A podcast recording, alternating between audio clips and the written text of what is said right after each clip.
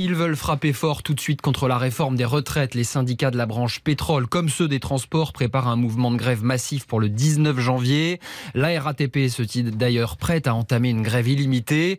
Alors RTL va tenter de vous accompagner au mieux dans cette galère et Arnaud Touche ce jeudi, selon l'expression consacrée, risque d'être un jeudi noir. Oui, il sera franchement difficile de passer à côté de cette journée de mobilisation jeudi prochain. Tout d'abord, dans les transports. À la RATP, tous les syndicats font front commun et appellent à la grève. Les quatre syndicats mettront, je cite, tout en œuvre pour s'opposer à cette contre-réforme. La mobilisation risque d'être très importante puisque l'entreprise est concernée par l'abandon des régimes spéciaux.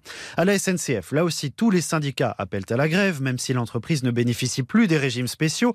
Les cheminots seront aussi concernés par la réforme des retraites.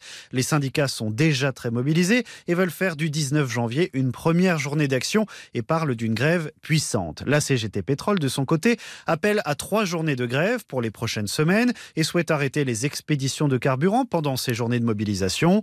Enfin, les électriciens et gaziers comptent également se mobiliser, mais on ne connaît pas encore l'impact attendu sur le réseau. Il y a un droit de grève et un droit à manifester, a réagi Elisabeth Borne, qui demande aux grévistes de ne pas pénaliser les Français, alors que Jean-Luc Mélenchon promet une bataille parlementaire et se félicite de l'unité syndicale, un formidable appui selon lui.